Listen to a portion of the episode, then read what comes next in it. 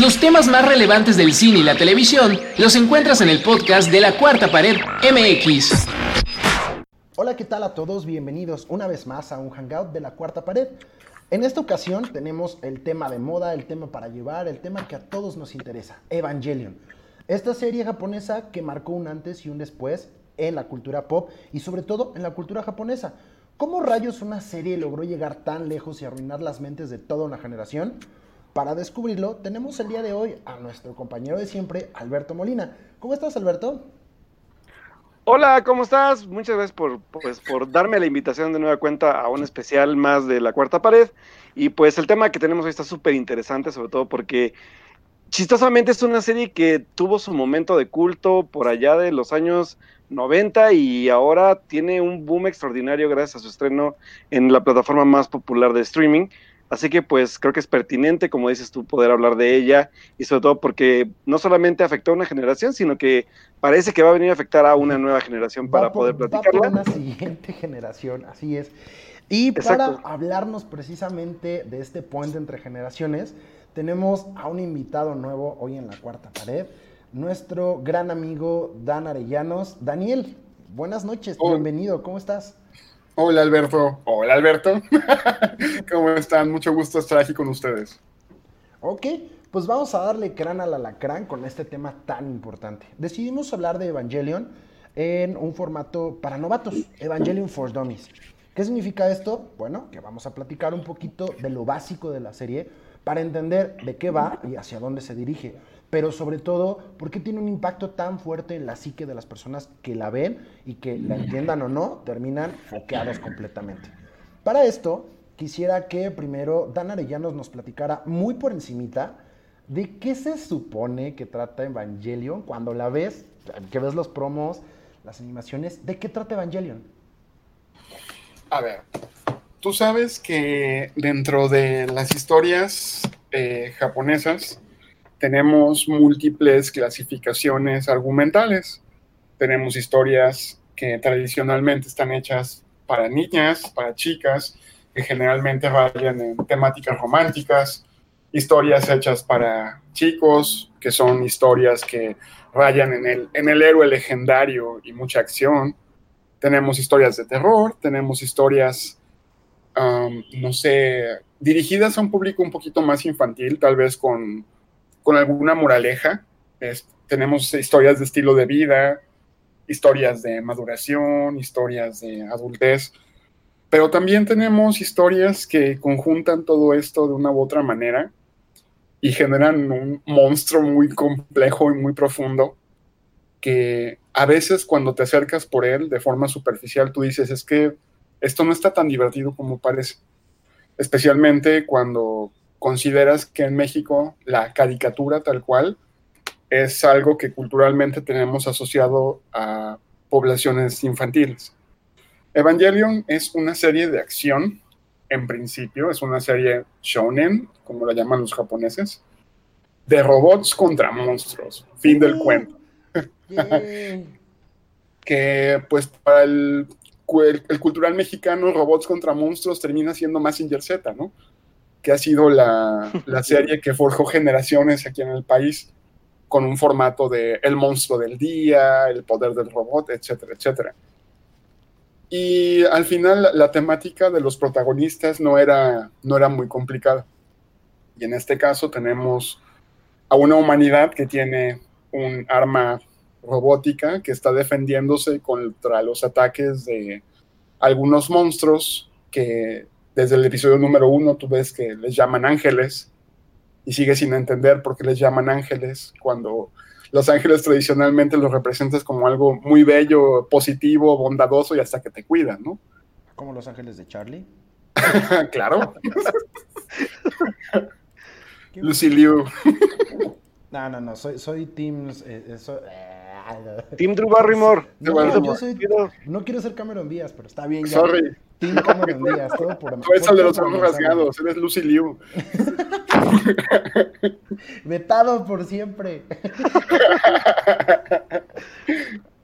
ok, ok, pero a ver, síguenos platicando de Los Ángeles. ¿Qué onda con Los Ángeles? ¿Qué es eso? Los Ángeles, bueno, en principio, es una historia me, gustaría decir futurista, porque en el momento en el que se transmitió Evangelion, que fue el 95, hablaban de un futuro relativamente lejano, el 2015. feeling old yet. Así es. Y es muy curioso ver cómo una serie cuyo futuro es el 2015, no sé ustedes, pero se sigue sintiendo bastante futurista en términos de 2019, ¿no? Así es. Entonces, la humanidad está devastada por algún evento que sucedió 15 años atrás. La humanidad está siendo atacada. Y para variar, como siempre en el colectivo japonés, los ataques siempre son en Tokio, ¿no? Ya sea Godzilla, ya sea Godzilla, ya sea Transformers, no sé, ¿no? Entonces, algo hay en Tokio que lo convierte en el epicentro de los ataques de estos bichos. Culturalmente decían que, el monte Fuji era, era un portal a un, a, un mundo con monstruos, ¿no? Que era como... Y de hecho, no sé si ustedes vieron Massinger Z Infinity, la última película de aniversario que salió. Sí. Efectivamente, es uno de los conceptos que maneja. El, monte Fuji como un portal. Este, pero algo está sucediendo en ese Tokio mecanizado que, si se dan cuenta, también es una mezcla entre una ciudad normal y una ciudad como, mm, no sé, automática o amurallada, no lo sé, la verdad. Es, todo tan, tan distópico que es como que muy curioso buscarle un racional. Pero pues la humanidad trató de, reconstruir sus ciudades y son ciudades que, que tienen sistemas de defensa para los ataques de estos monstruos. Y, podemos hablar como de una, de una, ¿cómo decirlo? Como de una ciudad escondida para, para reemplazar lo que se destruye, se puede decir, es como un tipo de, reemplazo subterráneo. Es como un sistema de seguridad, te lo mencionan en el episodio 1, no, en el episodio 2, perdón, donde los protagonistas están viendo hacia la lejanía, acuérdate que hay como una planicie mientras se esconde el sol. Ah, ¿sí? En ese momento suena una alarma y los edificios empiezan a salir del suelo. Sí como, como protección para los habitantes de ese lugar. Yes. Entonces es una ciudad que está adaptada para resistir los embates de estos ángeles que vienen a destruir a la humanidad. Ok, ok. Entonces, básicamente es una serie donde unas cosas llamadas ángeles, por el momento vamos a llamarles cosas, atacan a Tokio y Tokio se esconde bajo la tierra y salen a defenderla unos robots atacan con Tokio. Nintendo. ok, no, voy a quedar con, ese, con ese chiste. Entonces, esto es básicamente la trama de Evangelion. Y les voy a decir algo, yo la acabo de ver. Yo no la había visto nunca en la vida. Me esperé a que saliera en Netflix y la acabo de ver. Y pues también estoy tratando de seguir junto con nuestros escuchas la trama de Evangelion. Ya la terminé, pero la verdad es que Evangelion creo que hay que verla un par de veces más para entenderla. Entonces, Ahora vamos con Alberto Molina. Ya nos habló Dan Arellanos de la trama básica sobre, sobre qué ocurre, ¿no? Estos, estos robots que pelean contra estos monstruos llamados ángeles. ¿Qué onda con los personajes humanos? Platícanos un poquito tú, Molina. Pues hablamos un poco aquí de, un, de una forma de, como dice Dan, de, proteger a la, a la, humanidad de estos embates de los ángeles, pero hay algo muy peculiar en esto porque hay una organización que está detrás de este tipo como de defensas que se llama NERV y que está como, como bueno, como, ¿cómo se diría? Como esta asociación de protección para los humanos, usan estos robots, pero solamente pueden ser controlados por ciertas personas que son jóvenes elegidos. Hay una razón de la cual hablaremos obviamente más adelante del por qué y, y ni siquiera sabemos si vamos a entrar a profundidad, pero por lo menos para que sepan el por qué ¿Por qué tiene que ser exactamente elegido por cada, por cada unidad EVA, que son estos como, como, como robots? Porque se dice mucho que son este como, como gentilicio, no sé decirlo así, como, como se le dice a los robots en Japón para este tipo de, de series animadas, que son mechas, que son robots controlados por humanos, que la verdad no lo son, porque eso ya lo, ya lo descubrieron ustedes como vayan viendo la serie. Pero estos personajes, a final de cuentas, pues estamos en una unión entre un mundo de adultos, que son los que controlan las situaciones para la protección de la humanidad, y los pues jóvenes o adolescentes que son usados para poder usar este tipo de robots que son los únicos que pueden usarlos por alguna razón especial que se, que se, explica en la serie. Y que también viene como este, pues, duelo entre jóvenes y, y adultos en el aspecto de cada quien tiene un interés personal diferente y a la vez una forma de lidiar con los conflictos que se le van presentando de formas muy diferentes. Entonces, esta también es la parte como de los protagonistas en sí. Son, en total, tenemos a nuestro protagonista principal que es Shinji y que su padre es el líder de, esta organización, que tienen obviamente una, un background muy, muy interesante, porque hasta rato vamos a entrar en ella, y que a final de cuentas de aquí parte todo lo demás. Quienes rodean a Shinji y al papá, y todos los personajes que van a ser parte también de el desarrollo de, pues a final de cuentas, de lo que va a pasar más adelante en cada embate que van teniendo de estos ángeles y de cómo va afectando no solamente a la humanidad que está siendo protegida de los mismos, sino también cómo les va afectando a ellos, no solo emocionalmente, sino psicológicamente en cada embate. Así que va por ahí el hilo conductor. Ya dije dos palabras claves creo que para la serie, que es emocional y psicológico. Así que por ahí empieza el hilo conductor de la serie para lo que les espera durante 26 episodios. Ok, entonces, vamos a recapitular. Es una serie de monstruos que atacan Tokio y es defendida la ciudad por unos niños elegidos que pueden manejar robots gigantes para defendernos a, Tokio y a toda la humanidad. Pero cada que pelean se les desconchinfla el cogote y se vuelven ahí inestables emocionalmente. Mm. ¿Hasta ahí vamos bien? Así es. Así es. Ok, perfecto. Pues vamos a darle un respiro a esto. Vamos a un corte rapidísimo y cuando regresemos les vamos a contar la verdadera historia de Evangelion. Aquí en Historias uh. Engarzadas. Estás escuchando el podcast de la Cuarta Pared MX. Ahora sí regresamos al mero mole de este hangout, a lo que realmente hay detrás del guion, de los personajes, de la trama que se desarrolla a cada momento dentro de Evangelion. ¿Por qué es tan importante que entremos en esta situación? Porque Evangelion tuvo un público primario atraído precisamente por el género mecha, donde los robots gigantes peleaban contra monstruos, y de la cual han bebido muchísimas otras series y ha sido fuente de miles de millones de referencias entre ellas, por ejemplo, una de mis películas favoritas del mundo mundial, Pacific Rim, que ya que ves Evangelion te das cuenta que a Guillermo del Toro, híjole, nada más le faltó copiar la firma del autor. Literal. Entonces, si has visto Pacific Rim y no has visto Evangelion, se te va a hacer muy llevadero, aunque creo que sí, conforme avanza la serie y se despega de esto, empieza a ser un poco más intenso. Y, voy a hacer un paréntesis rapidísimo, ¿eh? porque de hecho, antes de Pacific Rim, por muchos años se corrió el rumor de que Guillermo estaba detrás del proyecto de un live action de Evangelion. Así es, y lo que dicen es que como no funcionó, pues dijo, voy a hacer yo mis propios robots conectados a los humanos. independientemente de cómo haya sido, Pacific Rim es la tercera mejor película de la historia de la humanidad y eh, puedo confirmarles que no tiene ninguna secuela. Si alguien les dice que tiene una segunda parte, no es cierto, no les crean. Eso es un, eso es un, un video home que hizo Televisa nada más para, para rellenar sus espacios. Es un, es un video escolar, ¿no? Un proyecto sí, sí, de hecho se ve como de cartón, no sé si lo han notado, ¿no? Que se ven los cables y así. Sí. sí. Pacific Rim 2 no existe. Entonces, ahora sí, vamos a lo bueno. ¿De qué se trata realmente Evangelion?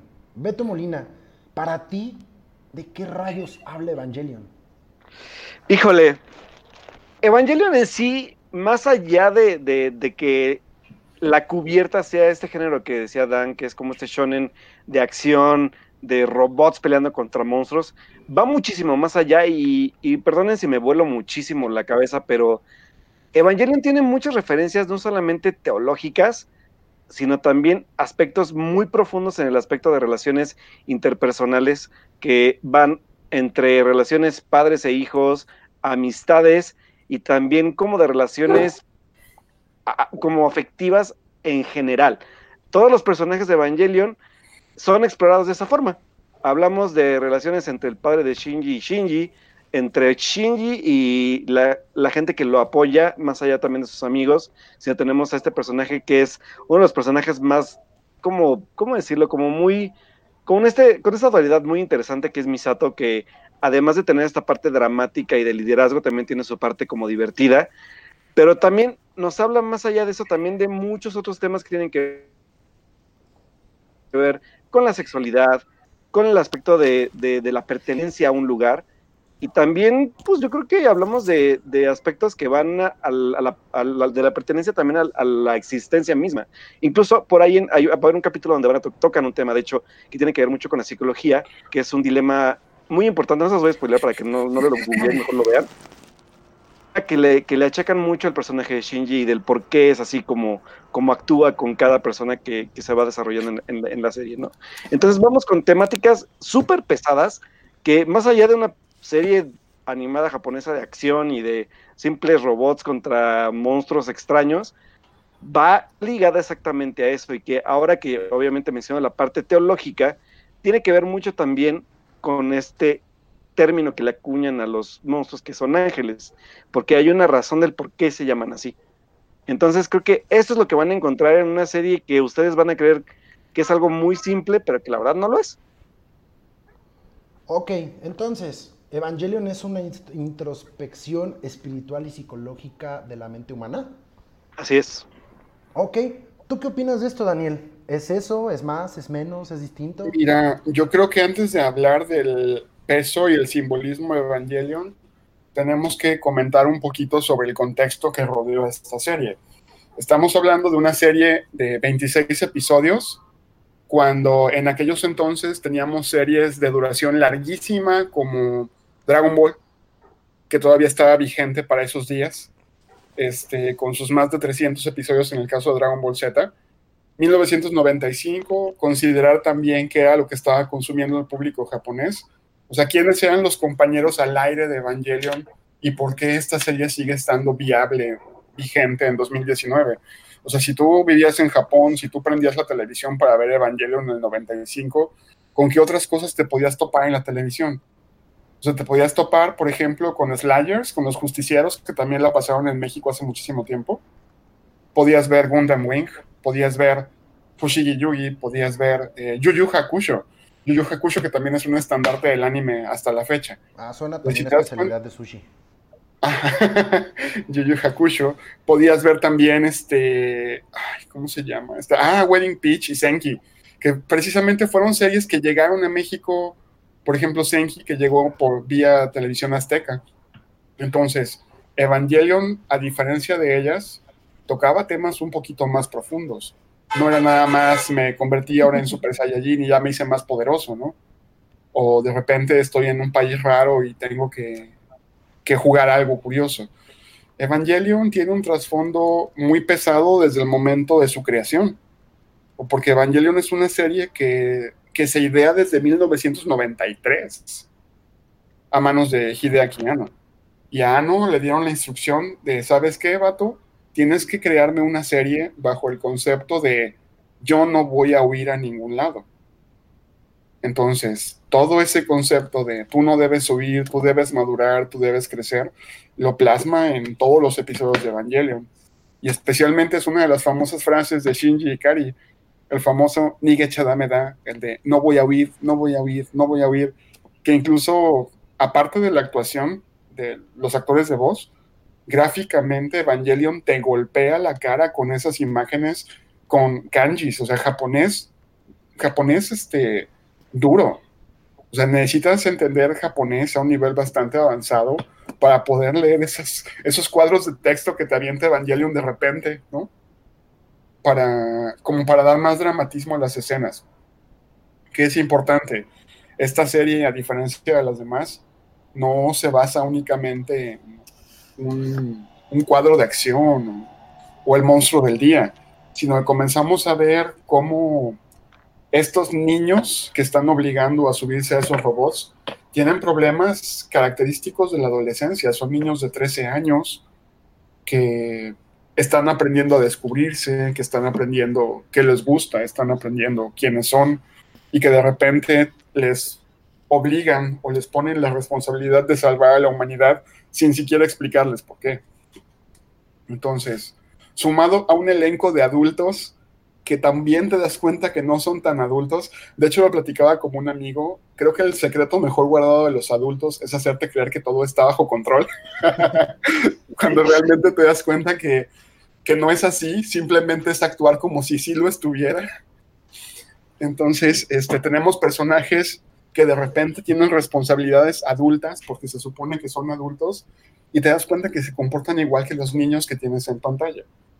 Y que por eso la serie te genera como que muchos, muchos feelings de, empatía con los personajes que tienes enfrente. O sea, es imposible no sonreír cuando ves a Misato. Oh, sí, es un ángel. Bueno. Es un ángel. No, no, no, sentido. Demonios. Y que, ojo, porque Misato también es de los personajes más maduros, ¿eh? Por supuesto. Exactamente. O sea, ¿cuántas veces tú no te has sentido como Misato que llegas a tu casa después de un día de trabajo muy pesado y lo único que quieres hacer es aventarte una cerveza. Una, ¿verdad? No, no 14. No 14, por favor, como Misato. Y, y, en el desayuno. Ah, sí, eso era lo mejor. Sí me representa. A veces creo que Misato veía a su pingüino vivo porque tomaba demasiado, ¿saben? Sí, creo que, creo que o sea, el ver la humanización en, en, ¿Cómo se llamaba? ¿Pepe? No. Pempen. Pempen. Pempen. Era, era más bien parte de sus alucinaciones, ¿no? Como de un, un, de, de, de, de, embriaguez. Exacto. Bueno, es que si se dan cuenta, al final el personaje más maduro de esa serie es Pempen. Por supuesto. No, fíjate que, que más allá del alcoholismo, y aquí es donde se empieza a poner denso esto como capítulo de la mano peluda, es como cada uno de ellos proyectaba sus inseguridades y sus miedos alrededor. Mira, la moraleja. ¿Dónde? La moraleja más grande que te deja Pem Pem es ver cómo todo el mundo se está peleando entre sí, se está mandando al carajo, y él solamente voltea y se regresa a su cuarto. Sí, y se esconde y se protege. Y de que, ok, acábense ustedes, yo acá tengo mi mundo, bye. Voy a, voy a meterme al sauna y luego regreso, ¿no? Exacto. a, su refrigerador. Ah, sí, porque viene un refri, exacto. Sí. Entonces, pues miren, eh, este, eh, uno de los temas más importantes que tiene, más bien uno de los bastiones más grandes de la comunicación y de las relaciones que tienen los personajes en Evangelion, están basados en eh, traumas y, este, ¿cómo decirlo? Mm, y síndromes sexuales. La sexualidad está muy cargada dentro de, la serie. Y si nos damos cuenta y pensamos por tres segundos, los tres protagonistas tienen 14 años. Y el sexo se convierte en un vínculo entre todos, en, una forma de comunicarse, de compartir afecto, de compartir atención, de tener autoridad, tener autoridad y posiciones de poder. Dan, me gustaría que tú me platicaras desde tu punto de vista, ¿cómo crees que los personajes compensan esta, esta eh, sexualidad a través de, lo, cómo se relacionan y cómo afecta eso en su madurez emocional. Mira, es importante ver desde un inicio que tenemos personajes que provienen de un trasfondo familiar extremadamente diferente, pero que si algo tienen en común es que todos provienen de algún tipo de proceso disfuncional. o sea, nadie, ninguno de ellos tiene una familia tradicional entonces, a partir de allí, guía materna o guía paterna, pues han tratado de compensar esas figuras con otras personas que si se dieron cuenta en la serie, ni siquiera aparecen. O sea, son guías que ellos han tenido, con quienes conviven, que hacen. Realmente, supongo que se hace también como para darle más, más spot en el reflector al personaje y que tú generes mayor entendimiento con las situaciones que está viviendo. Pero, por ejemplo, tenemos un muchacho de 14 años que vive solo, que, que no se entiende, que no sabe para qué vive, que no sabe si su familia lo quiere, que no sabe qué le gusta y que poco a poco comienza a aprender cómo relacionarse con los demás. No sabe qué hacer en el momento en el que comienza a sentir atracción por una chica. Se pone nervioso, no sabe cómo resolverlo. Y a su vez, la chica no sabe si lo que está sintiendo es una emoción real o simplemente está tratando de llamar la atención. Mientras tenemos a un tercer personaje que ni negro ni blanco, ¿verdad? Todo parece ser indiferente, pero que de una u otra manera creo que es el personaje que tiene las escenas más sexualizadas de toda la serie. Y si se dan cuenta, aún con todo y la falta de ropa en este personaje en algunas escenas, no se sienten forzadas, no se sienten obscenas, no se sienten... De hecho, no hay tensión sexual en algunas de ellas, simplemente es una persona que ve las cosas de una manera muy natural, que después te explican por qué, ¿verdad? Y por qué esa, como es, esa falta de emociones en ese personaje. Claro. Pero sí es importante ver cómo estos tres chicos de una u otra manera se complementan entre sí. Digo, hablo de estos tres chicos nada más porque hablo de los tres protagonistas principales, porque pues tenemos más muchachos que provienen de un trasfondo normal, que si se dan cuenta en esta serie el provenir de un trasfondo normal te hace aburrido. Sí. Ajá.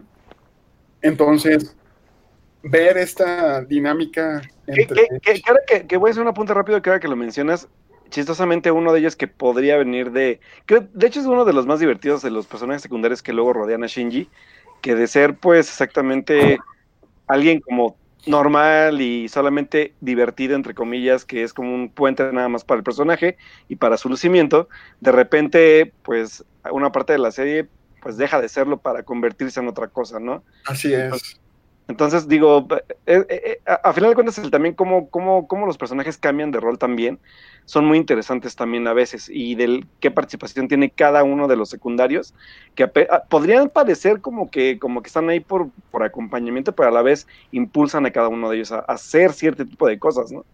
Evangelion es como una de esas paletas gigantes que tienen capas de diferentes colores. Rocaleta. Exactamente, que cuando te vas comiendo una capa te aparece otra capa de un color diferente. Y en el caso de Evangelion, cada capa también te genera una sensación diferente.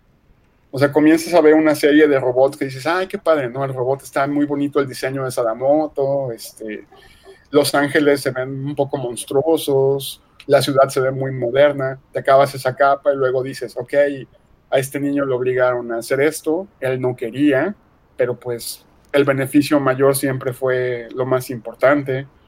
Luego te comes esa capa y llegas a la que sigue. Este niño no se sabe aceptar, este niño no se sabe querer, este niño se aleja de la gente que le demuestra afecto. Y luego te acabas esa capa y te das cuenta, este niño tiene sentimientos, le empieza a gustar a una niña, pero no sabe qué hacer con ella. Así que como no sabe qué hacer con ella, se comienza a esconder.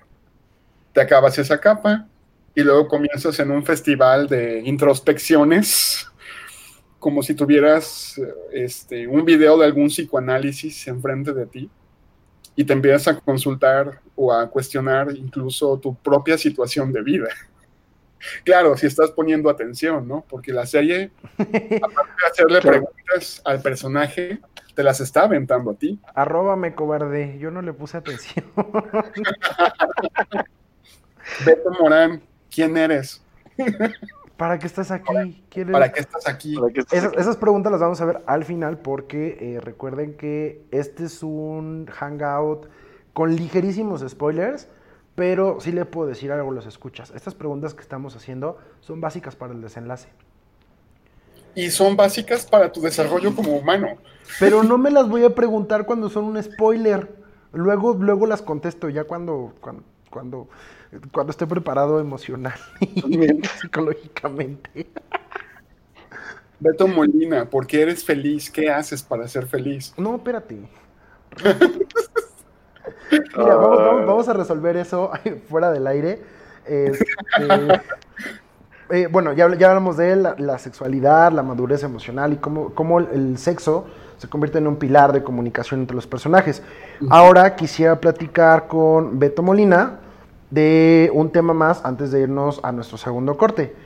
En Evangelion es muy curioso que está cargado de simbolismos religiosos de muchísimas religiones, no solo del cristianismo, y sin embargo, en ningún momento se mencionan dos cosas, ni el paraíso ni el infierno.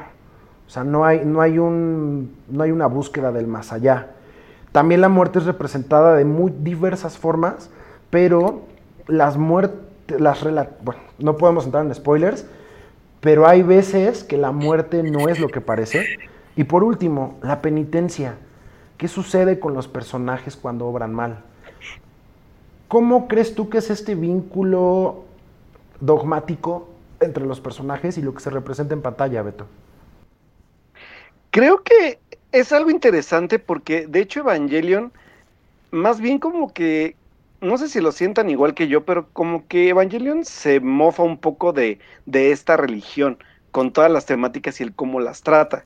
Pero también los simbolismos del, del cómo enfrentas algo tan fuera de tu alcance, aterrizado a un mundo terrenal, entre comillas, podríamos decirlo, y del cómo, cómo a final de cuentas tenemos como estas divisiones. Hablamos de la parte como de la muerte, en el aspecto de, de, un personaje en, eh, bueno, en, especial, que es de los personajes principales y del cómo, cómo ella siente y ve la muerte ante ella, y cómo también rodea este halo de, de pues como de resignación, si quieren verlo de, alguna u otra forma, hacia los demás personajes y del por qué actúa así.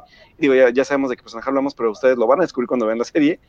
Y no me acuerdo. oh, Dios. y también, ahora que también hablamos también de la muerte, hablamos también de la muerte para cómo afectó a cada uno de, nuestros protagonistas, ¿no? Sobre todo de Shinji, que, que no sé si diga el spoiler, pero creo que no va a ser tanto spoiler, pero uno de, de sus pues, de sus de su, ahora sí que de su núcleo familiar, una muerte lo afecta bastante y del por qué lo tiene en la situación que la tiene con su padre, por ejemplo, ¿no? Así como el personaje de Ahsoka también. O sea, cada uno de ellos ha vivido la muerte de formas diferentes. Y de ahí vamos a la parte teológica del, del, del, cómo la serie nos plantea estos aspectos de, de estos ángeles, de esta búsqueda también de, del, del, por qué nos vienen a atacar a nosotros como humanos y del cuál es el objetivo en sí, porque obviamente ese es un mega spoiler, pero que no lo vamos a decir. Del, del, del cuál es el, objetivo de tener estos niños ahí y de, y de generar toda esta táctica para poder vencerlos, si podemos decir así, porque obviamente también al final de Evangelion hay que aclarar algo bien, que bueno, me gustaría, me gustaría aclararlo rápidamente. Evangelion tiene en realidad más allá del final que ustedes ven en la serie que pueden ver en Netflix ahorita, tiene hasta ahora tres finales diferentes, con el cuarto que nos espera con el estreno de un, de una, de un review que se está haciendo en Japón, que es a través de cuatro películas eh, que reconstruyen toda la serie.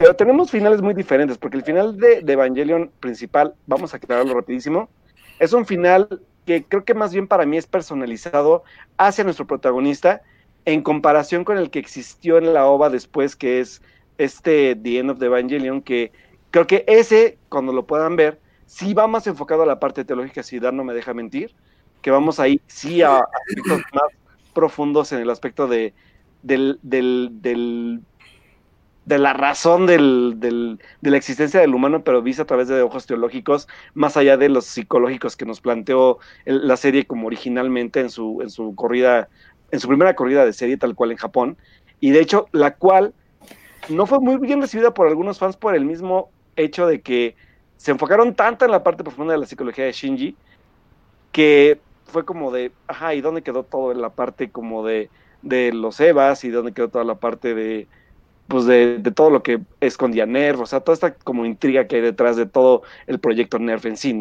Y que eso se puede ver un poco más a profundidad en, en The End of Evangelion, y que hablando esta parte teológica va más enfocada creo que a, su a sus ovas de The End of Evangelion que lo que maneja tal cual la serie, pero que no deja de estar ahí, ¿saben? O sea, esta parte como de, de, la existencia de estos ángeles y de qué significan en el aspecto de la penitencia que tiene que pagar el humano por los errores cometidos previamente, porque hablamos de, de que ya hubo dos impactos, eh, o sea, impactos me refiero a ataques fuertes que terminaron con toda, con toda este, esta comunidad humana, y del cómo los afectó y que seguimos cometiendo también estos mismos errores y cómo tienen que pagarlo para, para aprender de sus errores. O sea, estos, estos aspectos teológicos están ahí presentes, pero también siento que Evangelion a veces se burla un poco de ellos mismos, así que no sé también pues cómo lo vean ustedes. A mí me gusta mucho el final feliz. No sé cuál sea el final feliz, ¿verdad? Yo la verdad, la verdad, la verdad prefiero mucho más el de The End of Evangelion, que aparte va más enfocado ahorita, igual que incluso hablábamos un poco de la sexualidad, creo que es aún más, más directa en la parte sexual y, y, teológica en el final de The End of Evangelion que en el mismo final original, ¿no? ¿Quién dijo que el final de The End of Evangelion no es el final feliz? Sí, ¿eh? Es, lo que les iba a decir, bueno, sí, estamos asumiendo cuáles son los felices. Yo dije, bueno, creí, que estaba hablando del otro, pero no. no sé, no, yo no sé, yo no, yo no puedo spoiler nada. No, no, no. Antes de que nos entremos en algún spoiler, vamos a nuestro segundo corte y regresamos aquí al Hangout para hablar de los tres mantras de los tres personajes principales y del simbolismo y todos los secretos que tiene Evangelion, que probablemente no los van a poder descubrir nuestros escuchas novatos en la primera pasada, pero que les pueden ayudar muchísimo en una segunda, en una tercera, o incluso entender desde la primera vez Evangelion. Vamos a un corte, seguimos aquí en la cuarta pared. Regresamos al podcast de la cuarta pared MX. Continuamos con nuestra discusión, análisis, eh, plática, chisme, cotorreo de Evangelion con Dan Arellanos y con Beto Molina. Y como les prometimos antes de irnos a un corte, vamos a hablar de tres temas bien importantes que se convierten en el eje motivador de nuestros tres personajes principales, a quienes no les hemos puesto mucha atención.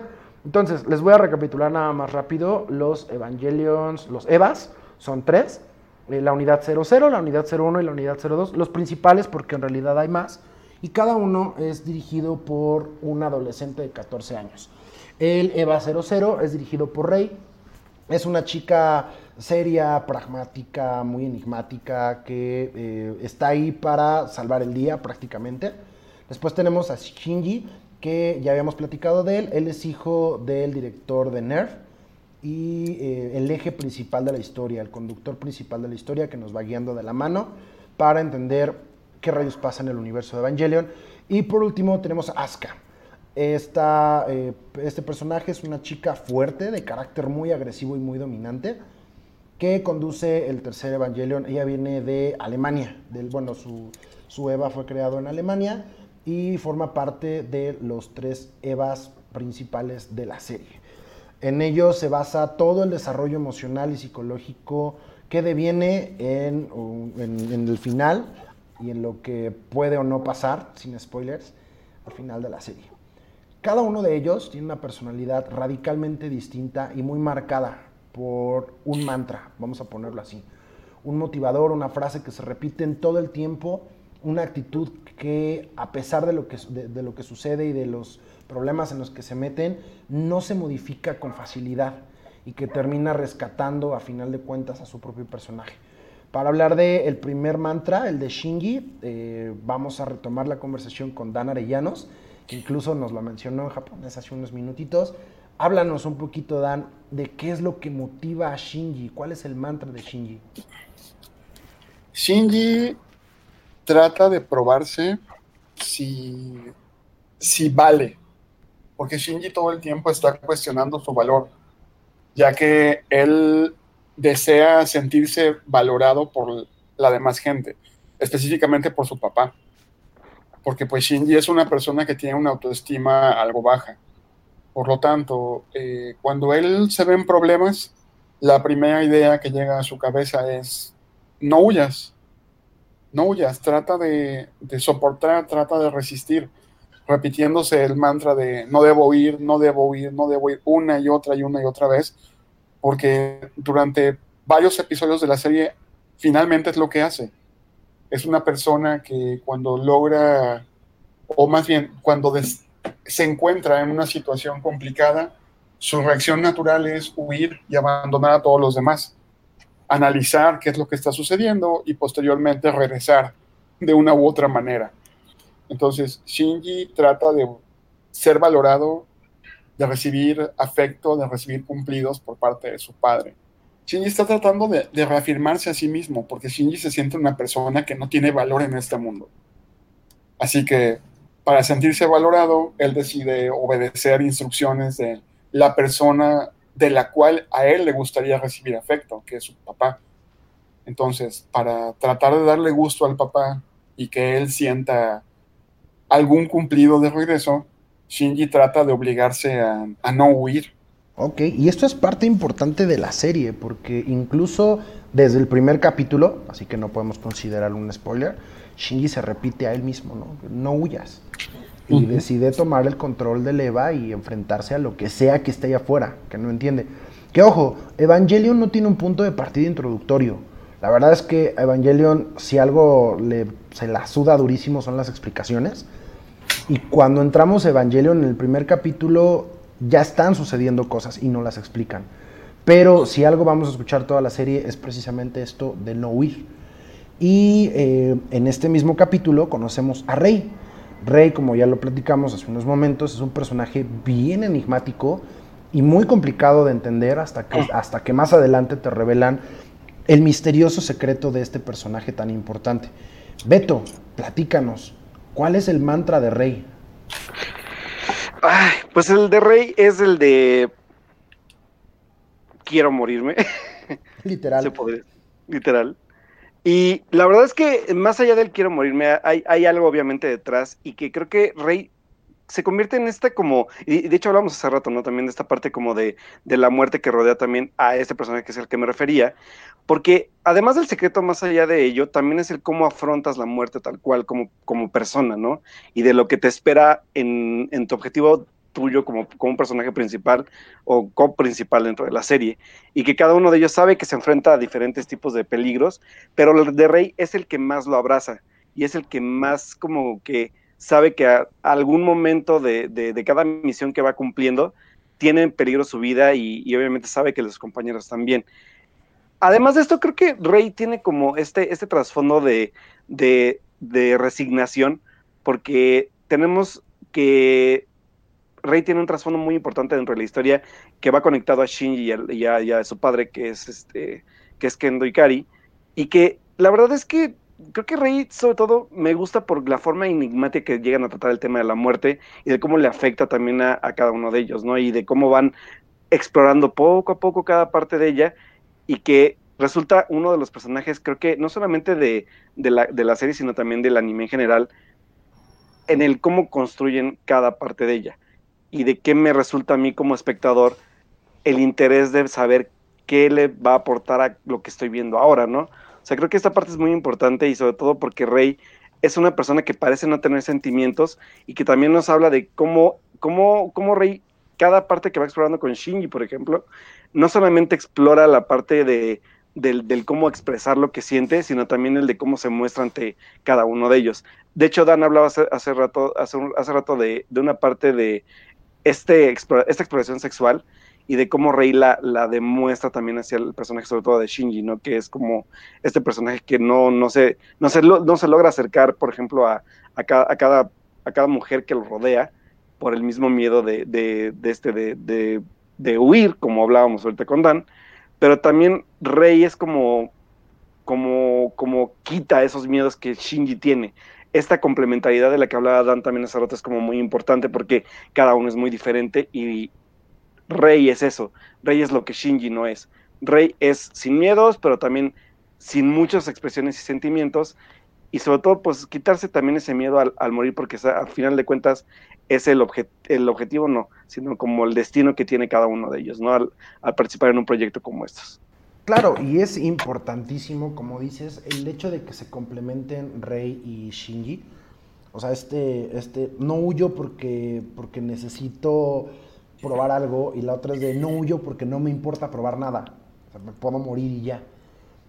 Y esto viene a pegar directamente con la personalidad devastadora, que de hecho cuando yo empecé a ver Evangelion, Beto me advirtió, o sea, hay un personaje, cuando aparezca ese personaje lo vas a detestar. Porque si bien Evangelion trata de rodear los estereotipos de todos los personajes japoneses, ya saben, este protagonista que come mucho, que es, o los viejitos robo verdes, o la chica sensual y que, es tonta, pero es bonita, bla, bla. Aquí no sucede. Pero de repente se aparece Asuka. Y para esto quisiera regresar eh, del lado de Dan Arellanos y que nos platiques qué onda con este personaje. ¿Por qué es así? ¿Qué le pasa? ¿Cuál es el mantra de Asuka? Yo soy la más chingona. Aquí solo mis, mis, cacahuates truenan, como digamos aquí en México, ¿no? Asuka tiene un complejo de superioridad enorme. Asuka sabe que ella es la mejor, que ella debe ser la mejor, mejor que nadie más. Como dice la canción de, dice la canción de anime. Sí, entonces Asuka, Asuka necesita demostrar todo el tiempo qué tan valiosa es. En Japón este, hay un adjetivo que se le da a las personas que tienen este, las características de Asuka, que es el término sundere. Hmm. Una sundere es una persona fría y agresiva cuando tú la conoces, pero cuando va pasando el tiempo y vas generando un vínculo, de confianza, te das cuenta que no está tan mal, que puede ser amigable, que puede ser muy cariñoso, que puede ser muy sensible y que esa situación de superioridad y de agresividad es una máscara para protegerse de todo lo demás. Asuka tiene una situación familiar súper complicada, porque Asuka sí, sí, está consciente de muchas cosas, a diferencia de Shinji o a diferencia de Rei, porque le tocó vivirlo. Entonces, Asuka desde su familia se da cuenta que ella debe valerse por sí misma, que es la contraparte, la contraparte de Shinji. Shinji, por un lado, está tratando de buscar amor. Asuka no, no necesita amor. Asuka es independiente, Asuka es luchona. Asuka desde el momento en que llega le dice a Shinji, ¿y tú por qué? O sea, ¿por qué tú eres el talento cuando aquí el talento soy yo?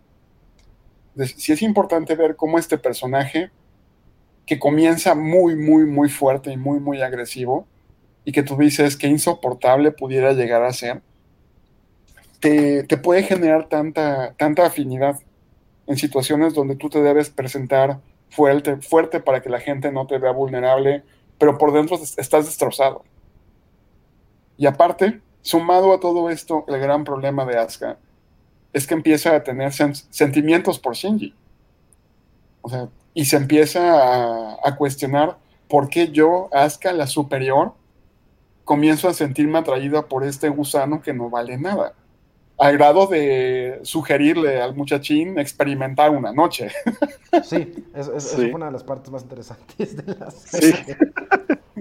Sí. porque de romántico no tuvo nada. No. ok, ¿sabes qué? No tenemos nada que hacer, vamos a hacer esto. Guacala no. Sí, eso, fue muy extraño. Pero sí, es, es muy curioso ver cómo estos, estos tres personajes que son los que llevan la, trama a la serie se complementan en maneras tan curiosas. Sí, y hemos podido ver porque hablamos mucho de los, de los personajes principales y nos pasamos por encimita aquellos personajes...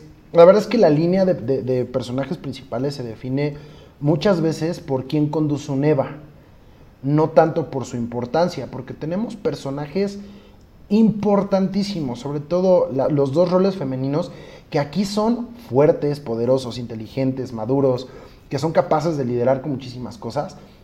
El rol femenino en la serie es maravilloso en todo sentido. Y aquí pues tenemos, tenemos dos grandes expresiones, ¿no? Un extremo donde tenemos a una rey, eh, no es sumisa, porque en realidad no lo es, sino, sino de una resignación espiritual muy extrema y tenemos a Asuka que está subida por las nubes, ¿no? Y que mírame y no me toques. Entonces, este tipo de cosas también se complementan con otros personajes, ¿no? Como el papá de Shinji o los compañeros de cuarto, hasta el pingüino, ¿no? No entraremos en más detalles, sí me gustaría que platicáramos con ustedes, a cada uno, em, los dos personajes, los otros dos personajes femeninos relevantes que no conducen un EVA, pero sin embargo sí pueden ser considerados principales. Así que échense un chinchampú, un disparejo. No, Beto, te dejo que hables de yo. Ya sabes quién. Date. Ok. Beto. Te la, regalo. Yo sé que vas a hablar de ella. De mi. De. de ay, de. Es que yo iba a hablar de la doctora, pero. Ah, bueno, dátela entonces. pues bueno, uno de los personajes que son como como de relevancia para los personajes principales que hablamos ahorita.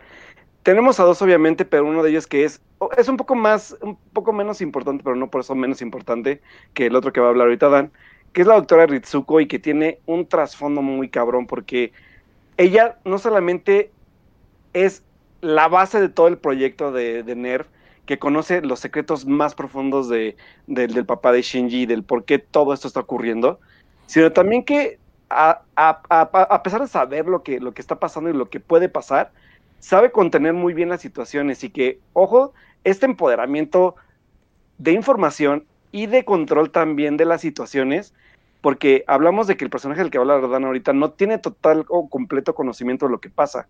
Entonces, el ver ya más adelantada la serie, cómo pudo controlar todo esto el personaje de Ritsuko es como de, güey, o sea, ¿cómo pudiste contener tanto tiempo todo lo que va a suceder ahora, no?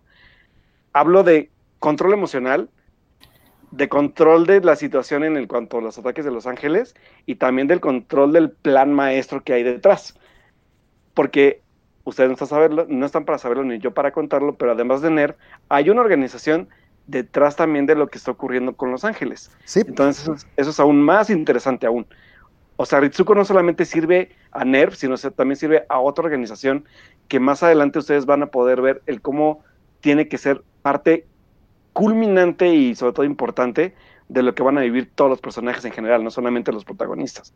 Entonces hablamos de una, de una, de una empoderada que lucha con dos fuerzas diferentes y a la vez con los conflictos de adolescentes y a la vez con todo un equipo de trabajo.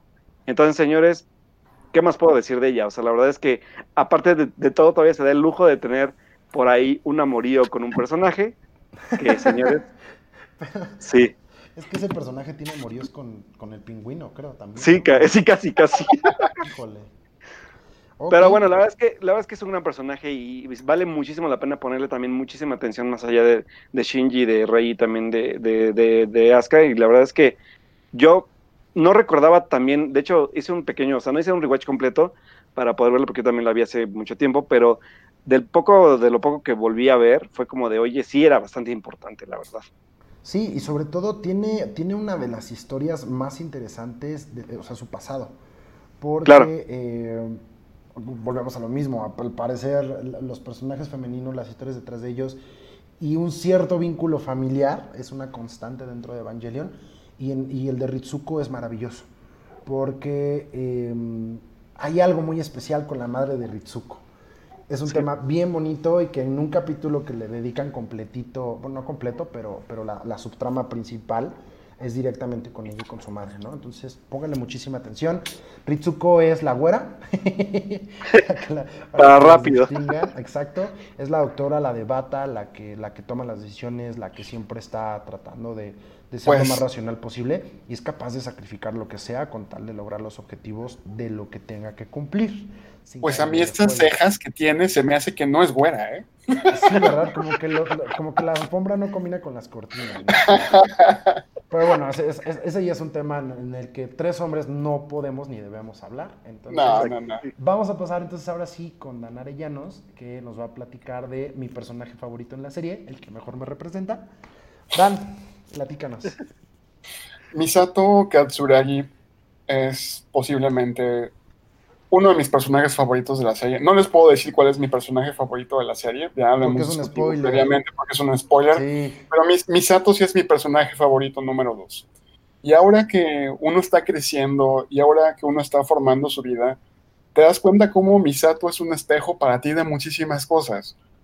Misato es una mujer fuerte, es una mujer responsable, es una mujer que vive para trabajar al final, pero que también, a diferencia de muchos personajes de la serie, ha tratado de tener un balance en su vida personal, porque es el único personaje del que se platican amoríos de forma continua con una persona en especial.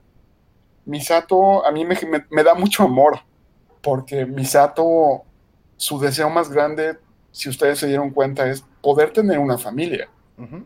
Poder estar rodeada de gente que ella quiera, poder orientarlos, poderlos cuidar. Sin embargo, es solo una máscara que está ocultando también muchas inseguridades, porque Misato es una persona que por momentos no sabe cuidar de sí misma, que sabe que es muy valiosa, que sabe que es muy inteligente, pero que también puede, puede ceder frente a algunas tentaciones, ¿verdad?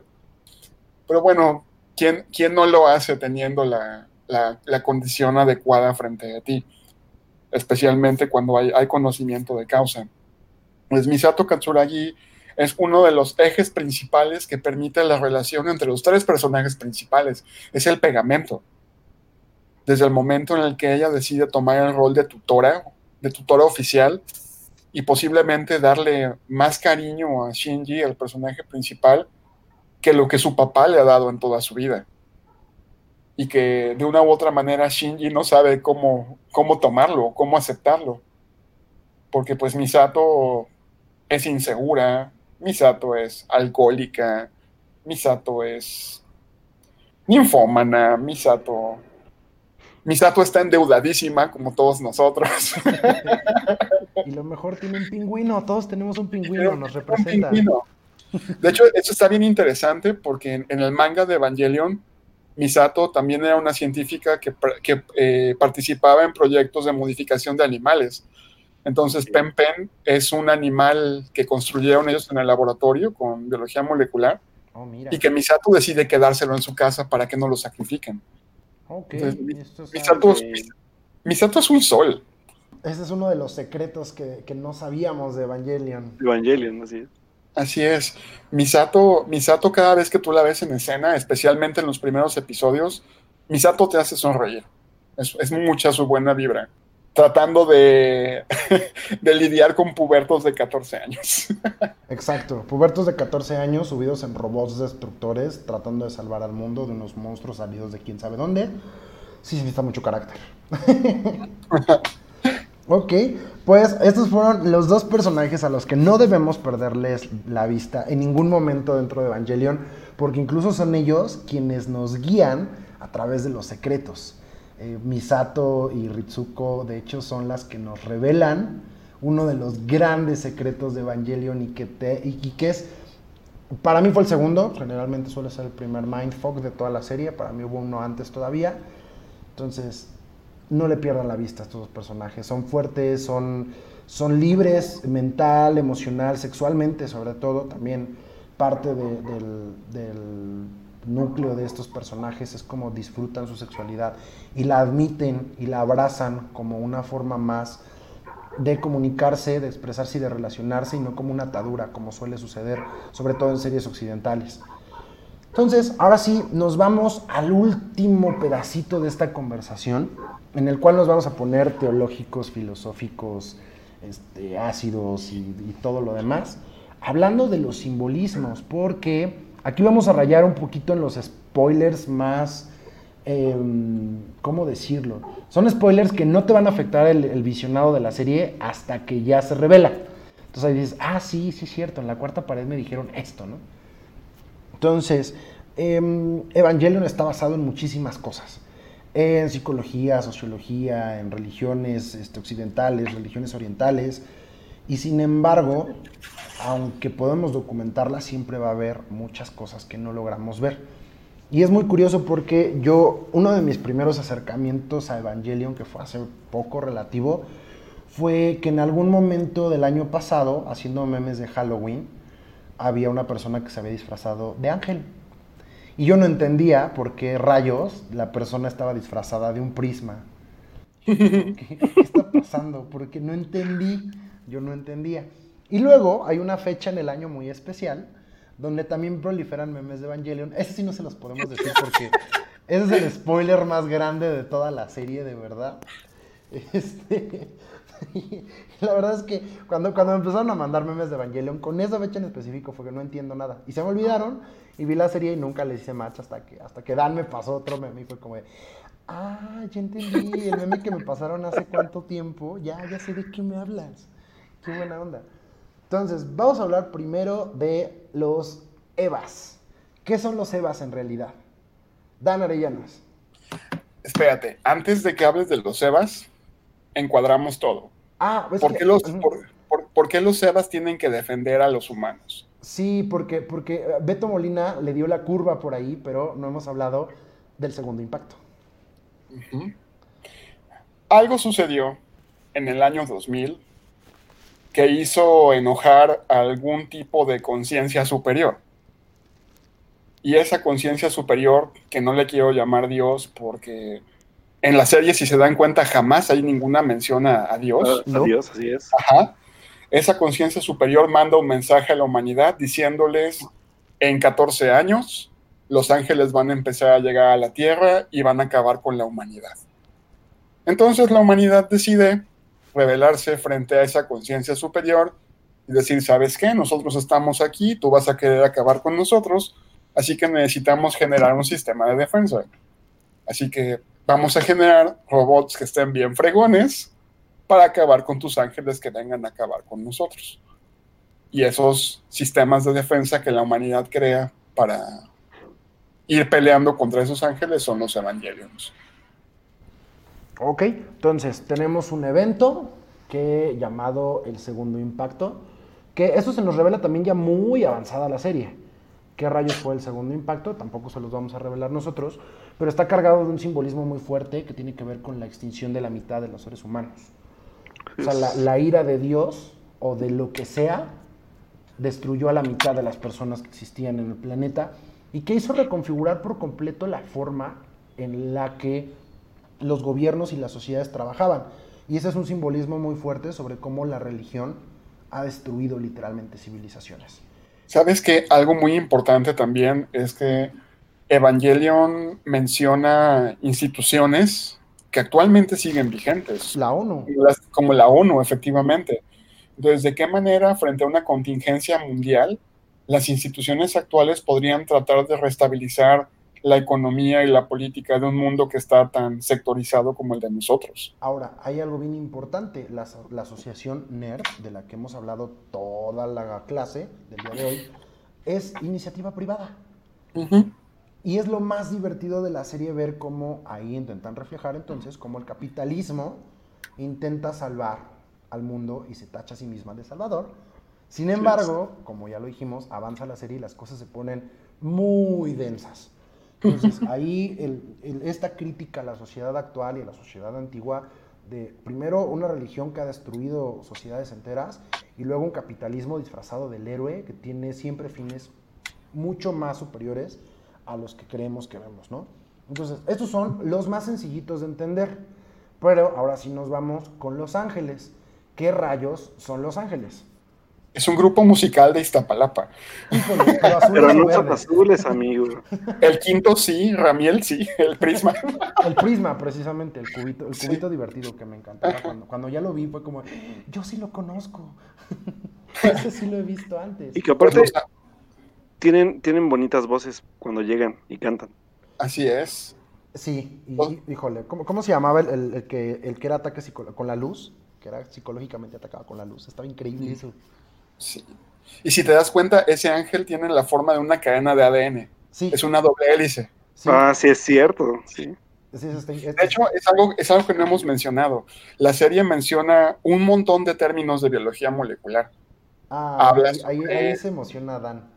Sí, aparte porque, porque de ahí viene un poco el secreto, ¿saben? O sea, bueno, ahorita lo hablamos, pero de ahí viene el secreto de, también de, de esos ángeles habla sobre biología molecular, habla sobre biotecnología. Manipulación genética. Sobre manipulación genética, sobre células, sobre ADN. E incluso, incluso llega a rayar en la eugenesia. Así es. Cuando empiezan, cuando, cuando ya te empiezan a platicar un poco más a fondo, dices, oh por Dios, esto es eugenesia, a final de cuentas, ¿no? Así es. Y sigue siendo penadísimo. Aquí nadie está a favor de la eugenesia ni de nada, y la selección natural que haga su trabajo. Entonces, pero seguimos sin contestar mi pregunta. Daniel Arellanos, Alberto Molina, ¿qué rayos son los ángeles? ¿Qué simbolizan los ángeles? Para mí los ángeles en Evangelion simbolizan esta, esta, esta parte teológica de la que hablaba hace rato como del, de este castigo, pero más allá de un, de un, castigo, de una penitencia para el humano, también tiene que ver mucho con la similitud que tiene el humano y los errores que ha cometido porque hablamos de que son seres que, literalmente contienen dentro de sus propias características formas que van a devenir en el, en el, bueno, o sea, voy a decirlo tal cual, en el, origen de los Evangelions, tal cual. Ok, y para ti, Dan Arellanos, ¿esto es cercano a tu visión o tú tienes algo más filosófico? los ángeles son como nosotros, la misma serie te lo dice cuando analizas la composición genética de los ángeles de Evangelion, te das cuenta que su ADN está hecho de adenina, timina, citosina y guanina. Todo el tiempo, todo el tiempo te lo están escupiendo en la cara en Evangelion. Los ángeles son seres vivos que se parecen a nosotros de una u otra manera. ¿Para qué vienen? Posiblemente vienen a, a entregar algún tipo de mensaje. Pero algo importante de estos ángeles es que no emiten una sola palabra. O sea, no hay un solo ángel que, llegue a realizar el ataque y diga, ¿saben qué humanos ustedes ya valieron? No. todo es de la nada. Sí, todo es una interpretación que los mismos personajes están haciendo. Fíjate que yo tuve, yo tuve ese debate en algún momento porque en una parte de la serie es una frase que se me quedó muy marcada. Pues, ¿qué haces si te atacan? Te defiendes. Pero desde el principio yo siempre tuve la duda, ¿de verdad estaban atacando? Exacto. Y es, y es un tema que conforme empieza a avanzar la serie, a mí, a mí fue como, ese fue mi primer mindfuck, que es que se aparecen en ciertas situaciones y están haciendo ciertas cosas. ¿Por qué si los Evas están alrededor de todo el mundo, atacaban Tokio? Ya después la serie te dice por qué. O sea, algo hay, algo, pues, algo sucede en Tokio que hace que los ataques se, se, susciten ahí, ¿no? Entonces, es también, es también ese tema de qué rayos estaba pasando. Como dice Dan, ¿eran mensajeros? ¿O eran guerreros? ¿O eran vigilantes?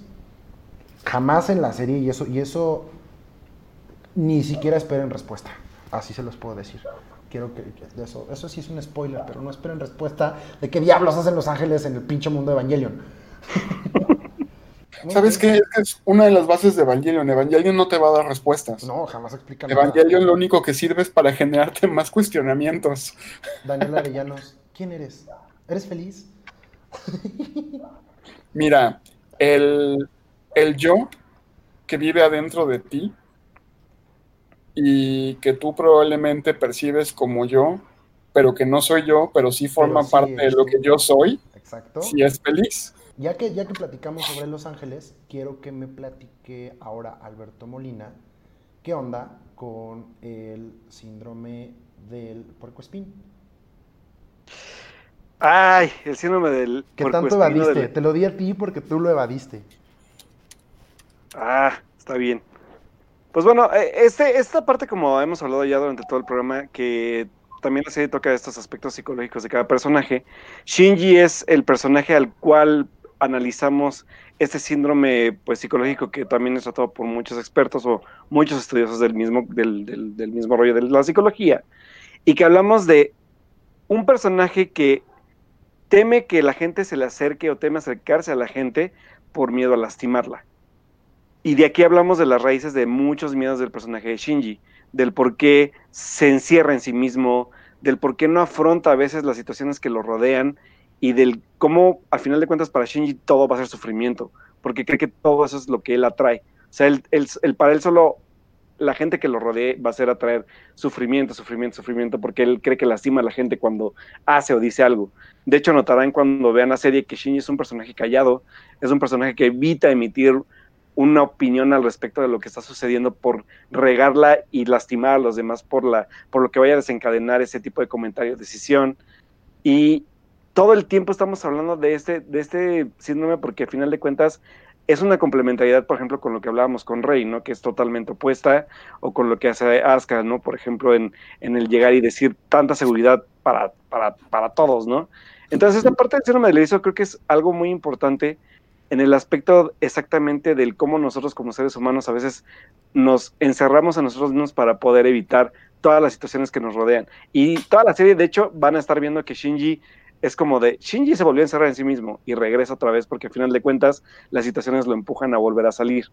Entonces, esta forma en que nos explican esta situación psicológica, sí suele ser como frustrante, sobre todo contigo como espectador, porque es como de, güey, ¿en serio qué le pasa a este vato y qué, qué, qué tan qué tan cabrona tuvo que ser su vida pasada para tener que ser así, ¿no? Y que hablamos también de la forma en que Misato se desarrolla como su, entrecomillada, protectora, ¿no? Del, del, empujarlo a salir de su, de su cueva o de su, de, su propia, de su propio encierro y del hacerlo enfrentarse a esos miedos y del que se dé cuenta que no lastima a las personas más de lo que los puede lastimar si no sale de, ese encierro mismo, ¿no? O sea, del, o de la preocupación que puede causarle a los demás, o de lo que de, o de lo que puede lastimar cuando deja de hacer las cosas.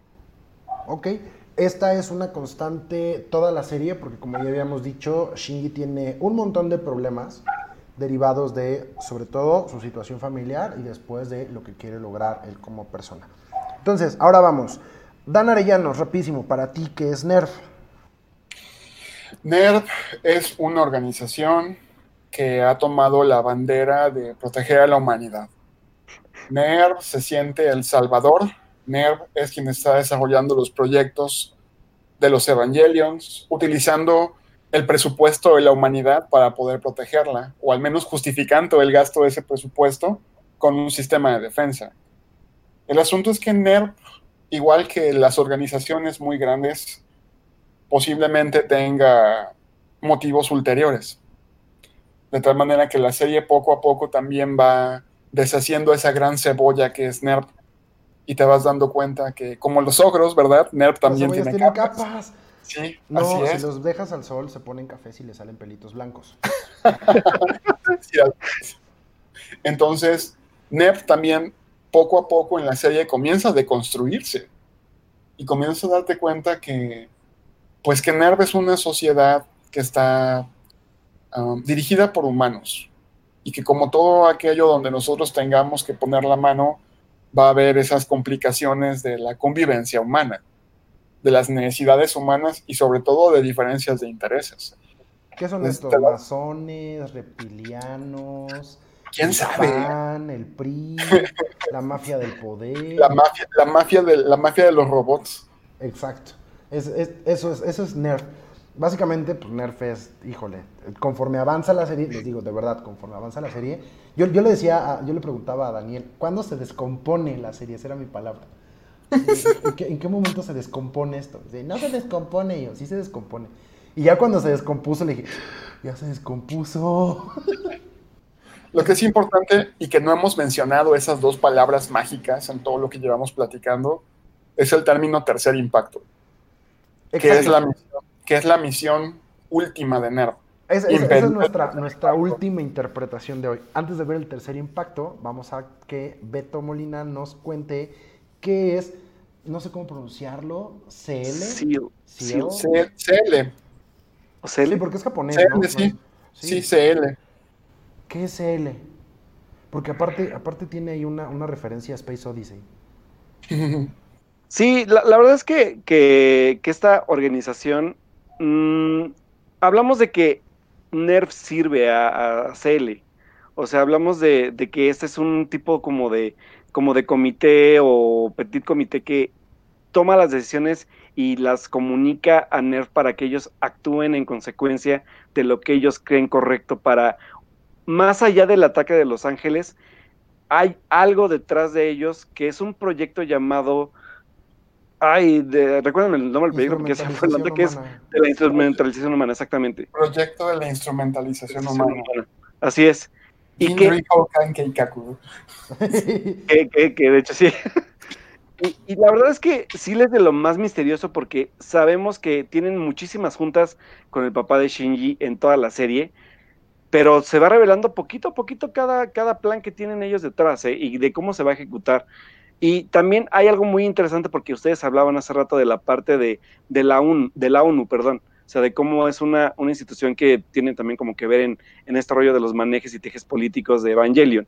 Y la ONU también está detrás de todos los planes que tiene como, como escondidos Cele, ¿no? Entonces, esto es como como esa intriga política, porque aparte de todo lo que tiene Evangelion, también hay intriga política detrás, y del cómo funcionan y cómo van mecanizándose para poder armar esta ruedita que nos va a llevar hacia el final y de lo que hablaba un poquito Dan ahorita, que es este tercer impacto tan sonado o tan hablado ahorita con nosotros. Ok, entonces, Dan Arellanos, ¿qué es un EVA? Para ti, ¿qué es un EVA? Ya vimos que un EVA es un arma biológica. Como podemos observar, científicamente. Positiva? Estoy positiva, perdón, se me sale lo profesor. Este, un Evangelion es un robot gigante hecho de carne y hueso. Por lo tanto, es como un humanoide. De hecho, en el episodio número uno, cuando Ritsuko eh, presenta los Evangelion, ocupa el término Jinsoningen, que Jinsoningen es un término que también popularizó mucho el sacrosanto Akira Toriyama. Uh. porque porque Ningen significa humano artificial, así como los famosos humanos artificiales número 17 y número 18 de Dragon Ball. Uh. estamos hablando que los Evangelions son un híbrido entre una máquina y un ser vivo. Y por lo tanto, como un ser vivo, a ese Evangelion lo mantienen en líquido, le dan alimentación. Lo que se supone que el robot no tiene es un control autónomo y por lo tanto necesita tener un piloto que sea quien lo maneje. Y que ese Evangelion debe tener la capacidad de sincronizar con la mente del piloto para poder llevar a cabo sus tareas. Y que, ojo, tienen algo además de eso, un tipo de esencia que solamente de lo que hablábamos hace rato de estos elegidos, solo permite que sean esas personas las que los controlen. Así es. Para no caer en el spoiler, los EVA son controlados de forma muy similar a los, eh, a los robots de Pacific Rim. Entonces, tiene una forma similar en la cual se sincroniza la mente, el cuerpo, el alma este, con estos robots para poder funcionar. Conforme avanza la serie, he dicho, he dicho conforme avanza la serie como 20 veces hoy, nos vamos en, el anime, en el anime de mechas es tradicional que el usuario del robot gigante tenga algún tipo de vehículo para montar al robot. Otra vez, uh, haciendo un símil con Messenger Z, acuérdense que Koji Kabuto tenía una navecita pequeñita que se llamaba el Pilder o el Pilder, que, entraba en la cabeza de Messenger, literalmente convirtiéndose en el cerebro del robot. Exacto. Y que, sin esa maquinita, Messenger Z no podía movilizarse ni realizar ninguna tarea. Sí, y aquí, de hecho también, ¿cómo se llamaba? El LCL, ¿no? El, el, el, entry plug. Ah, el entry plug y el LCL es el líquido. Que después, después hay, hay un capítulo súper denso sobre el LCL y un moco. No voy a decir de qué hablo, pero un moco nadando en el, en el LCL. Bueno, para no ser muy spoileros, el LSL es un líquido naranja tang que tiene concentraciones de oxígeno muy altas y por lo tanto se supone que una persona normal puede aventarse a nadar en el LSL sin necesidad de un equipo de buceo, porque el LSL puede entrar a tus pulmones y tranquilamente tú puedes estar respirando ese líquido sin que te pase nada. Me pregunto como a qué proceso biológico se parece eso. ¿En qué momento de la vida el ser humano respira dentro de algún líquido? Sí, es spoiler. ¿Quién sabe? No, ni idea. No, no sabemos qué onda. Entonces, eh, Beto, ¿para ti qué es el EVA? Pues el EVA, además de ser pues este órgano, bueno, este, este organismo entre máquina, que de hecho también eh, hay algo detrás del, del que los cubre, ¿no, Dan? si no mal me equivoco. O sea, no sé si ya voy a entrar mucho en el spoiler, pero bueno, eh, también lo que los cubre o esta protección que tienen también es esencial para. La restricción. Es como su armadura. Exactamente. la restricción. Porque hablamos también de, de, algo llamado, o sea, los, hay un momento sobre todo que lo van a ver en el episodio 1, ese es episodio 1, hay un momento en el que de ahí se va a revelar muchas cosas para adelante de la serie. Los Evas tienen como una, un trance en el que pueden entrar que se llama el mentado trance Berserk, uh que hablamos también de que hay algo, algo que esconden, además de que, de hecho es lo que yo les dije ahorita, que algo que esconden los Evas del por qué solamente Shinji, Asuka y Rey pueden solamente controlar eso, esos, esos Evas, y del por qué cuando tratan de controlar otra unidad no puede ser posible la sincronización a un 100%. Entonces, ya que entramos en, ya que entramos en modo simbolismo, el modo 666, la bestia. Ah. Exacto que así se llama el último capítulo. Es el así, así, se llama la, canción. O sea, en el soundtrack de Evangelion, ese tema que le ponen en el episodio 1 al, Eva agresivo, esto se llama la bestia. Bestia. Uh, qué interesante. Y pues para mí, pues eso es un Eva. Un Eva es un ente viviente, literalmente. Yo, yo mi, mi representación del Eva ya la di con mi medio spoiler hace rato. Creo que, creo que un Eva es un útero, pero ahí lo voy a dejar. Este, ahora sí, Dan Arellanos, estabas muy ansioso de contarnos esto y con esto nos vamos ya a cerrar el tema de Evangelio en el día de hoy. Daniel Arellanos, ¿qué es el tercer impacto? El final del mundo. Gracias. Volvemos contigo al estudio, Joaquín. Así de plano. Porque, pues me encanta, me encanta lo pragmático que podemos llegar a ser. Y esto, y esto es, un, un, debate filosófico porque en todo momento de la serie te dicen que quieren evitar el tercer impacto. Y tú no sabes qué es, o sea, en realidad no sabes, tú, tú como, yo como persona normal y fan de los dinosaurios, dije, no mames, los ángeles nos van a mandar un chingado meteorito y nos vamos a morir otra vez. Y, y tiene mucho que ver con las, las extinciones en masa y bla, bla, bla. Ya después nos damos cuenta que, que la vida es más complicada que eso. Exacto. Ay, Hay un cuentito, hay un cuentito que narra lo que va a suceder en el momento en el que los ángeles comiencen a llegar a este mundo. El Y les apocalipsis. recuerdo que los ángeles van a llegar y van a tocar sus trompetas y se van a romper los sellos. Los siete sellos Entonces, del apocalipsis. Pues efectivamente Evangelion es una serie apocalíptica que se trata sobre evitar el final del mundo. Así es. Ay, Y hasta la canción nos habla de eso, señores. Nunca se Mm. salten el intro, por favor. Ay, No, no, me nunca. estés mandando indirectas, eh, porque neta, voy a seguir saltándome todos los intros que sean necesarios para salvar esta compañía, ¿ok? No, Entonces, no. no, Jamás, yo yo jamás. sé japonés, o sea, ¿cómo? No, no me, no me estén molestando. No se saltan los intros, señores. Yo sí, pero ustedes no. Y te das cuenta que entre más ves Evangelion, más le entiendes al intro. Sí me Así pasó. es. Ya, lo- ya los Sí. últimos capítulos ya lo dejé porque dije, chin, aquí está el spoiler que necesitaba. Porque si hay un spoiler, hay un spoiler enorme en el intro, ¿Eh? pero no lo podemos decir. Qué triste. Yo voy a mencionar el último spoiler que aparece en el intro porque no es spoiler, que son las escrituras, los rollos del mar muerto. Ah, y los, Ah, rollos, los, los rollos del mar muerto son el McGuffin eterno de la, de la serie. De la serie, exactamente. Y, y Cele también. O sea, hay, hay muchas cosas, volvemos a lo mismo. Evangelion jamás se va a tomar la molestia de explicarte nada. O sea, está padre. Porque en las notas del autor, en muchísimas entrevistas que le han hecho para ver qué diablos se fumó al escribir Evangelion, él decía, Evangelion no te va a explicar nada, Evangelion es para que te preguntes, no para que te responda. Y precisamente pues hay un punto en el que esto se vuelve el mantra de toda la serie y arruina tu vida por completo.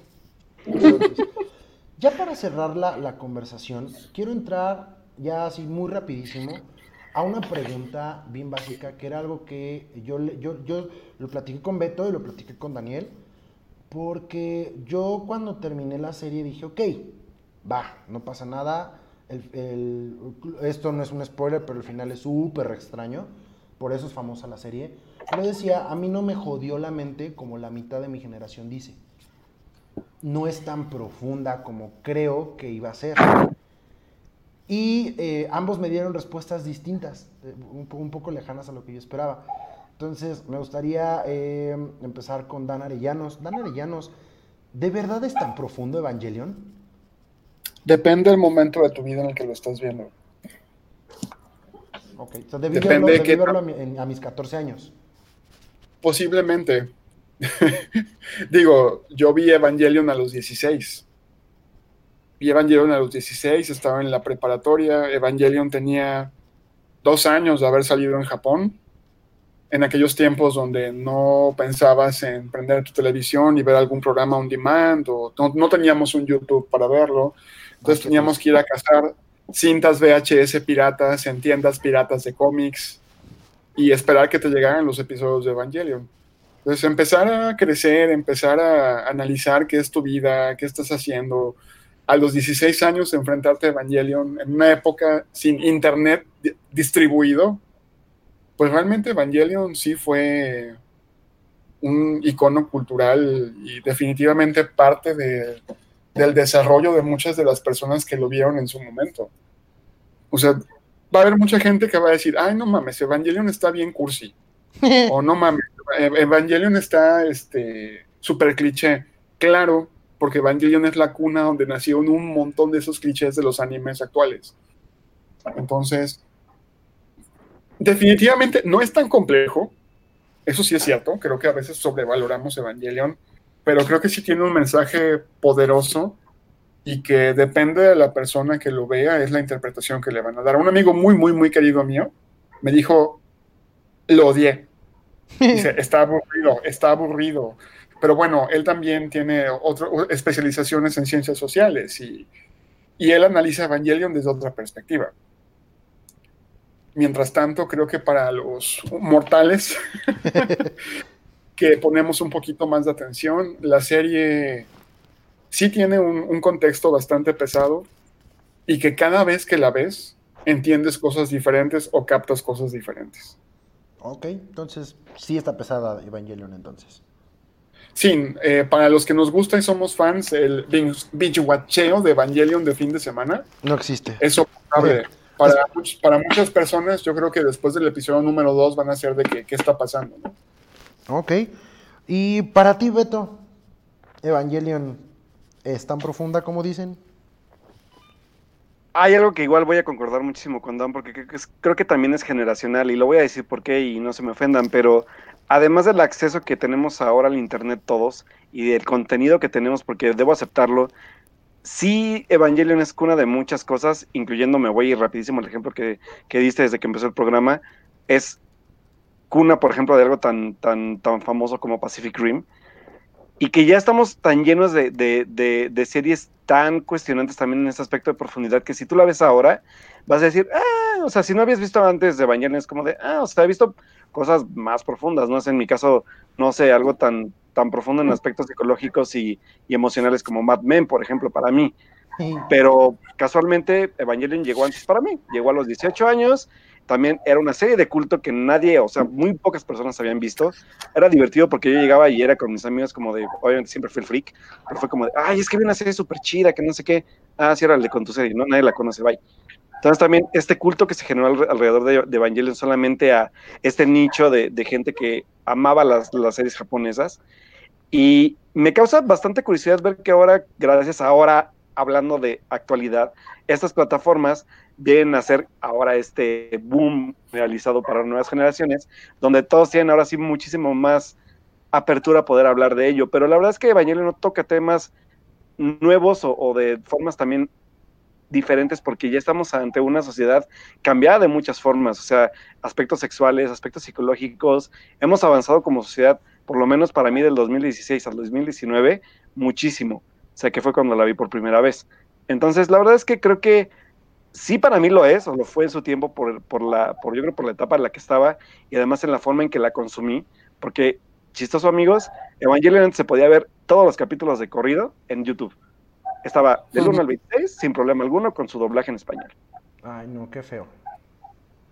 Y ahora, pues obviamente la pueden ver en calidad HD, sin el, sin el, sin el, sin el ending oficial, con un poco de censura, pero la pueden ver. yo también, yo que llegar a ese punto. Híjole, no, pensé que íbamos a liberarla y no íbamos a hablar de Fly Me to the Moon y de la censura oh. de pechos y de comentarios homosexuales, pero bueno. eso lo van a descubrir ustedes más adelante, pero lo tiene. Pero la verdad es que a final de cuentas, la serie para mi tiempo sí fue muy profunda y fue de mucho análisis, porque también para los pocos que la habíamos visto, era un gran tema de conversación, porque aparte no había contenidos de ese tipo, ¿sabes? O sea, no había contenidos que te cuestionaran de esa forma, como ahora lo hacen muchísimas series. O sea, creo que eso también para mí fue un gran logro de la serie personalmente. O sea, era, una, una, serie que yo nunca había visto de esa forma, que nunca me había cuestionado tantas cosas en tantos niveles, y sobre todo también la animación, que me encanta la animación de Evangelion, y que me voy también un poquito porque gracias a Evangelion descubrí una de mis películas favoritas de animación japonesa, que es Akira, por ejemplo. o sea, que oh, también es, es, una, es, una, es una película que va dentro de ese tono. Entonces, la verdad es que también me abrió un mundo, porque de hecho Evangelion fue de las primeras series ya fuertes, o sea, alejada de Dragon Ball, de Pokémon, ese tipo de series como populares. Fue de esas primeras series en las que me, me introduje también al mundo del, de la animación japonesa, donde descubrí muchísimas historias más, ¿no? Pero eso para mí es Evangelion y creo que sí, en su tiempo a lo mejor es, fue profunda. En este no lo va a ser tanto por, como lo digo, la cantidad de, de series y de contenido que hay en este, en este, en este, en este tono, ¿sabes? En el tono de, profundizar en, temáticas de personajes, en su, en su psique, en sus decisiones emocionales. Así que tal vez no sea algo novedoso ya para nuevas generaciones que la vayan a ver, pero sí tiene una relevancia porque marcó un parteaguas en, en muchas cosas. Sabes que sí es cierto, mencionaste algo bien importante. Para la época en la que estamos, donde tenemos ese efecto Michael Bay, o sea, ves una película de Michael Bay, ves explosiones por todos lados y luego ves otra película de acción y dices, ah, la otra brillaba más, ¿no? Entonces, dentro de la plataforma, dentro de Netflix, tiene series tan jodidas como Black Mirror y como Dark, que probablemente sí aluden a situaciones un poco más mindfuckings. y Evangelion a veces se queda como tibia en comparación a lo que estos otros capítulos quieren hacer que sí es importante, que estas otras series nuevas están generando impresión porque ese es el objetivo. Que tú veas un capítulo de Black Mirror y digas, carajos, ¿no? ¿Qué está pasando? Con Evangelion no era el objetivo. Y aún así, la trama fue evolucionando de tal manera que cada vez profundizaba más y más y más y más. Sí, así es. Evangelion es un montón de cosas, la verdad. Es una serie de robots, es una serie que habla sobre sociedades, es una serie que se mofa de la religión, como lo dijo Beto, es una serie que nos hace cuestionarnos lo que somos y lo que queremos, como dijo Daniel, pero es una serie. Y a final de cuentas, pues es la forma en la que la vemos, en la que cómo nos relacionamos con ella, cómo entendemos, porque también nuestros marcos de referencia nos ayudan a entender mejor o peor ciertas cosas que aparecen en la serie. Evangelion desencadena que leamos, que investiguemos, que nos, que nos queramos informar sobre cosas nuevas, sobre cosas diferentes. Y más allá del cuestionamiento directo que Evangelion te hace de frente, porque literalmente las preguntas aparecen en la pantalla sobre quién eres y qué deseas de tu vida, si eres feliz, si lo que tienes te place o lo que vas a conseguir será la felicidad, también nos ayuda a abrirnos un mundo mucho más allá a descubrir, como comentaba Dan, términos de biología y, de religión y de muchísimas otras cosas. Evangelion es el germen que termina derivando en muchísimas otras referencias en nuestra cultura, en esta generación y probablemente en la que siga, seguirá influyendo de forma devastadora sobre nosotros. Incluso podríamos afirmar que Evangelion es de las primeras series que de frente nos hacen sufrir y no dudan en hacerlo. Muchísimas gracias a ustedes por acompañarnos. Nada más respondamos rapidísimo a esta pregunta. Beto Molina, ¿recomiendas que toda la gente vea Evangelion? Solo aquellos curiosos de muchas preguntas y de muchos, muchos, muchos cuestionamientos que, están, que estén preparados para eso. Quienes crean algo más de entretenimiento no lo van a encontrar aquí. Dan Arellanos, ¿recomendarías que todo el mundo viera Evangelion? Um, sí, pero no. Sí, pero, no. Especialmente porque si te vas a animar a ver Evangelion, lo primero que tienes que hacer es abrir tu mente. Cero prejuicios. O sea, no vas a ver una caricatura, no vas a ver este, Barney y sus amigos, no vas a ver este, un programa infantil, en primer lugar, que es algo que en Japón se tiene muy, muy, muy bien entendido, ¿no? Que es un producto animado no es directamente relacionado para el público infantil. Segunda, no vas a ver una historia dulce. y tercera, vas a... final feliz. y tercera, pues vas a ver una historia que te va a generar muchos, muchas, muchas, muchas preguntas si pones atención, como siempre. Si no pones atención, probablemente sea un viaje que después de la mitad de la serie se vuelva aburrido.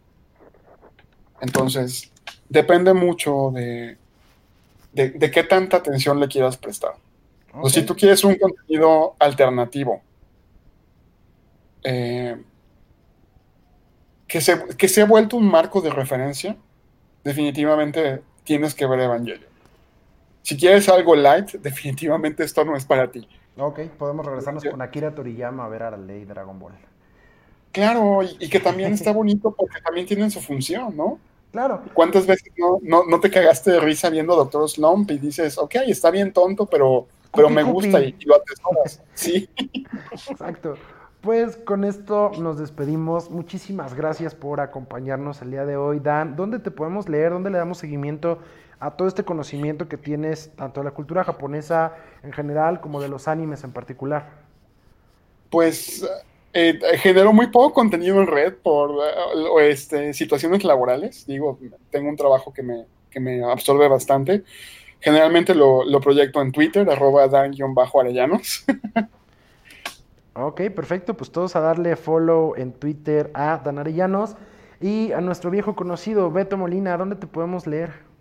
A mí me pueden seguir también en Twitter, muchachos, como Alberto Molina. El Molina va con doble O y ahí nos estamos siguiendo para seguir la plática y la conversación sobre Evangelio. Ok, perfecto. Pues mi nombre es Alberto Morán y como siempre ha sido un enorme placer compartir este espacio con gente apasionada y talentosa y sobre todo con ustedes que nos escuchan como cada vez que subimos un nuevo Hangout.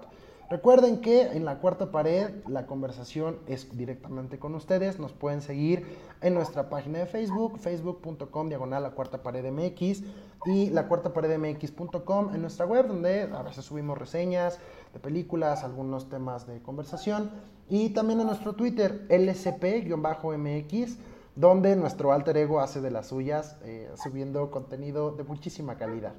Les mando a todos un saludo, espero que hayan disfrutado muchísimo esta conversación y recuerden, comentarios, dudas, sugerencias nos pueden escribir y que así podamos conversar directamente. Hasta la próxima. Bye. Bye. Los temas más relevantes del cine y la televisión los encuentras en el podcast de la Cuarta Pared MX.